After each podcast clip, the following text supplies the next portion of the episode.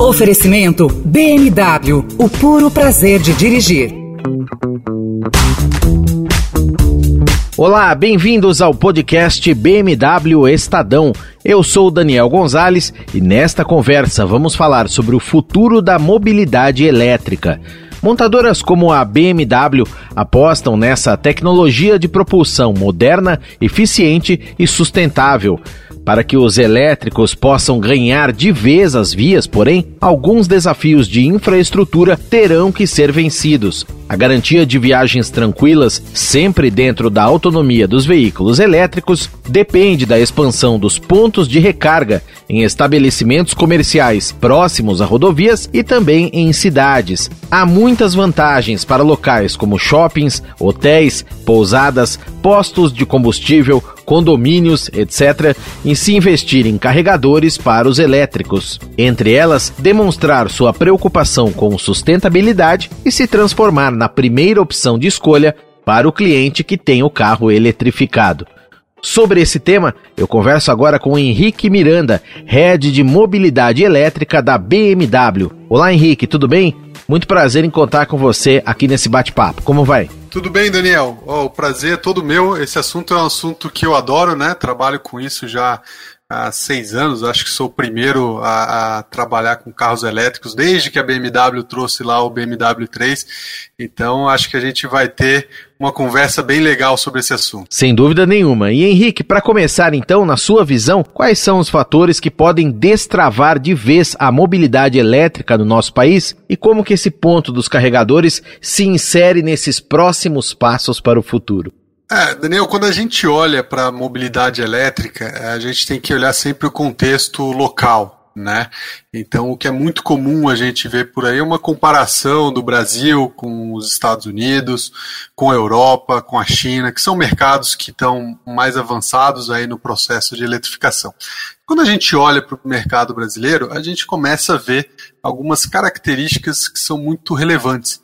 Né? Então, até por algumas das mazelas que a gente tem nas nossas grandes cidades, é, o, o, índice de trânsito, de segurança, a gente percebe que até a distância média rodada por ano de um veículo no, no Brasil, ela tende a ser 20 a 30% menor do que a distância média rodada na Europa e até 40% menor do que essa distância nos Estados Unidos. E isso acontece, né, por conta de algumas dessas mazelas. As pessoas tendem a procurar uh, morar perto dos seus trabalhos, a sua casa de fim de semana não é tão distante como talvez seja uma casa uh, de fim de semana na Europa, nos Estados Unidos. Né?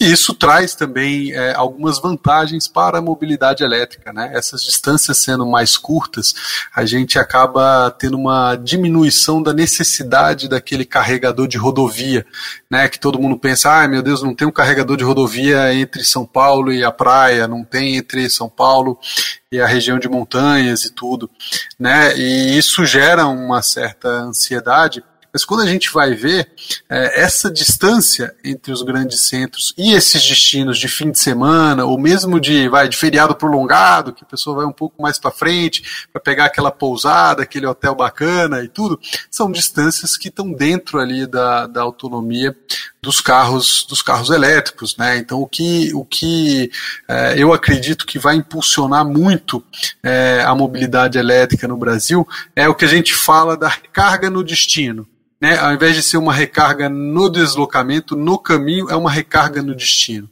Né? Então é muito comum a BMW hoje, ela já oferece a BMW All-Box para quem compra um carro elétrico ou um carro híbrido, e a gente vê que é muito importante que a Wallbox faça o seu caminho também para casa de praia, para casa de campo, para pra, as pousadas e hotéis nesses destinos uh, de, de, de, feriado, de feriado prolongado, esses que estão ali em torno de vai, 200, 300 quilômetros dos grandes centros. Uh, conseguindo essa recarga nas duas pontas, é, a, a, viagem vai tranquila e a gente não tem essa necessidade de ter carregadores de altíssima potência que puxam uma energia excessiva da rede e que são usados de forma muito esporádicas, né? acabam sendo utilizados ali uh, na, realmente em feriados prolongados e tudo, e aí nunca é o suficiente. Né? Uh, numa quarta-feira convencional do dia de semana, o carregador não está sendo utilizado. Naquela véspera de feriado, tem 10 pessoas para usar um carregador. Né? Então, lógico que a gente sabe que a infraestrutura de recarga ela, ela tem que acompanhar o, o, o crescimento dos carros elétricos, mas no, no Brasil, pelo padrão de mobilidade que a gente vê entre. É, os nossos clientes, né, e em geral da população brasileira, é, a gente disse que essa segunda wallbox, esse segundo carregador de parede na residência ou no hotel, vai facilitar muito e resolver o problema de quem quer ter um carro elétrico no Brasil. E Henrique, já que você entrou nesse assunto, eu queria ouvir de você. Quais são então as vantagens para o dono, proprietário de um estabelecimento comercial em se investir em um carregador desse tipo para os veículos elétricos, além dessa vantagem mais óbvia de atrair o cliente que é dono do carro eletrificado? É, a primeira é que uh, não é só atrair o cliente, né? É garantir o cliente, né, Daniel? Imagine, imagine você pegando o seu carro elétrico e pensando em ir para a praia, né? É, imagina você indo para Ubatuba, Paraty, para Angra dos Reis, com um carro elétrico. Né? Para você chegar e conseguir voltar, você tem que garantir que vai ter uma recarga no seu destino. Então, quando você for pesquisar por um hotel, a sua primeira preocupação vai ser: tem um carregador lá para eu poder utilizar para poder voltar? É, então você garante esse cliente. Eu imagino que o filtro lá na, na, na, nos buscadores de hotéis e, e, e casas de, de, fim de semana, o filtro mais usado, mais procurado porque tem o carro elétrico, primeiro é esse. Tem carregador para carro elétrico? vou poder carregar o meu carro de forma tranquila? Então você primeiro você garante o cliente. É, o que a gente vê muito, é, isso a gente recebe de informações dos nossos concessionários, de, de clientes por, por, por nossas redes sociais, é que o cliente que tem um carro elétrico ou híbrido, mesmo que tenha o carro híbrido, ele escolhe é, é, é, estabelecimentos que possuem a recarga. Né? Então a gente já vê esse movimento acontecendo nos shoppings de São Paulo. Né? Os shoppings que antigamente tinham um carregador já estão tendo três, quatro, cinco, que percebem que a utilização é muito alta. E esse é um cliente, é, é um cliente premium, um cliente de, de alto poder de, de de, de consumo, esse cliente fala assim: eu vou lá e a gente está falando de, de, um valor relativamente baixo da recarga, né, Daniel? Quando a gente vai carregar um carro híbrido ali por poucas horas, a gente está falando de cinco reais de recarga, seis reais de recarga, mas o cliente se sente feliz de ter aquele, aquele agrado, né? Então você sem dúvida nenhuma ganha empatia é, do, do, proprietário de carro elétrico híbrido, ganha empatia, digamos, da sociedade como um todo, porque mesmo quem não tem um carro elétrico é, entende a importância e a necessidade da gente ter uma direção mais sustentável. Então, de forma institucional, também é muito positivo para o estabelecimento. Cria uma outra relação, uma outra imagem é, perante ao público está contribuindo para é, um mundo melhor e o desenvolvimento da, da, da mobilidade elétrica. Além disso, você é, também está gerando ali é, uma comodidade e é, conseguindo informações bastante relevantes sobre como é a utilização desse tipo de carregador, é, permitindo, inclusive, no futuro, gerar, sim, sem dúvida, por que não, uma fonte de renda para o estabelecimento? Por que não cobrar por essa recarga? Por que não cobrar um dia é, por esse benefício? Então, é, não deixa de ser uma fonte de receita é, é, para o estabelecimento que optar ter um, um, um carregador de carro elétrico.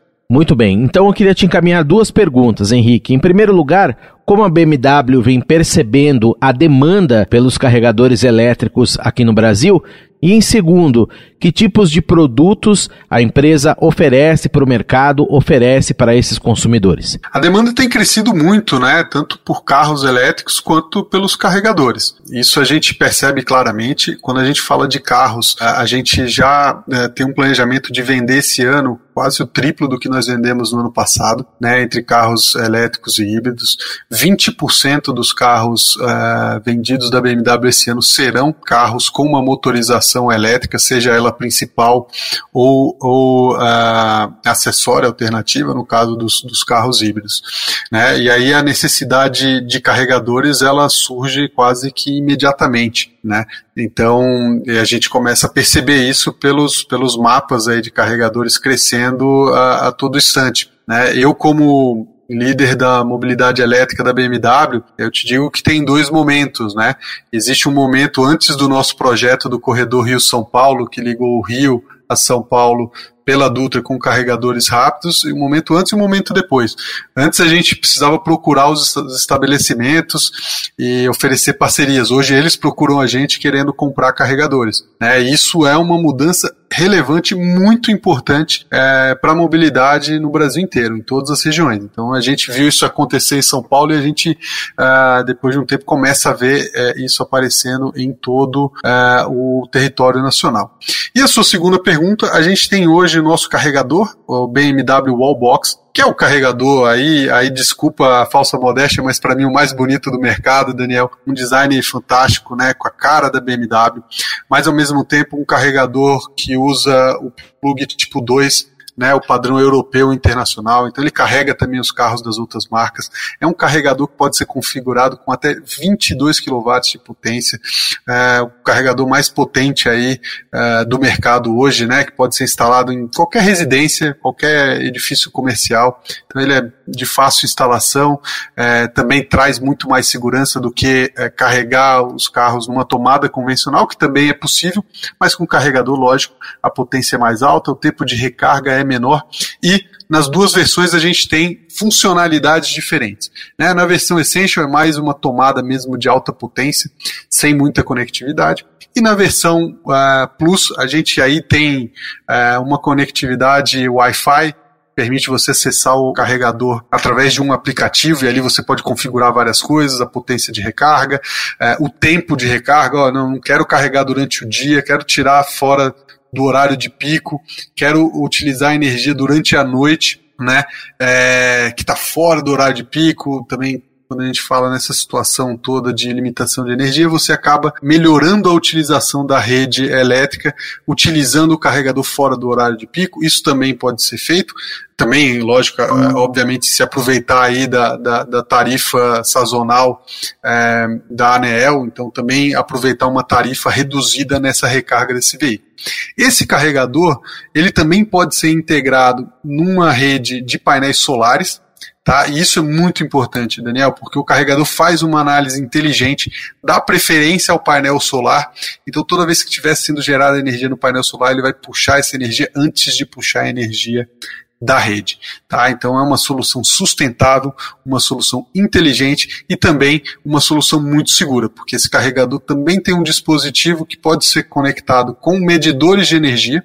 Então quando a gente fala daqueles condomínios mais antigos, as residências mais antigas, prédios mais antigos, que tem uma limitação ali da, da carga uh, elétrica que ele pode receber, o carregador pode ser conectado a um medidor de energia e ajusta, que ajusta a potência dinamicamente do carregador, evitando que o disjuntor caia.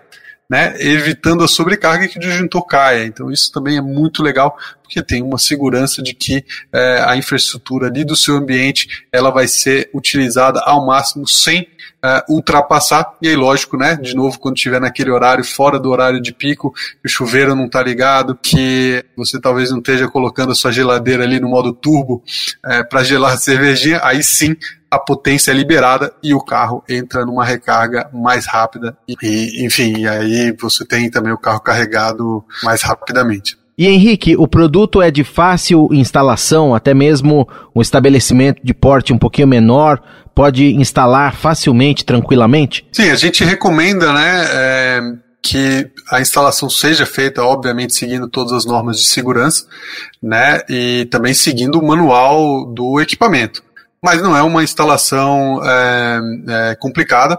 É um dispositivo eletrônico como outro qualquer e, lógico, tem que ser respeitadas aí as características dos dispositivos, a, a dispositivo, a corrente é, que se pode utilizar ali, ali na área ou mesmo é, se você tiver uma restrição de corrente, sem dúvida nenhuma, escolher o carregador que faz essa gestão para que é, a infraestrutura não seja afetada com essa carga carga adicional. E Henrique, falando agora da questão da tecnologia dos veículos em si, o ponto da autonomia que já comentamos, vem sendo objeto de muito estudo, muita pesquisa e desenvolvimento lá fora, principalmente.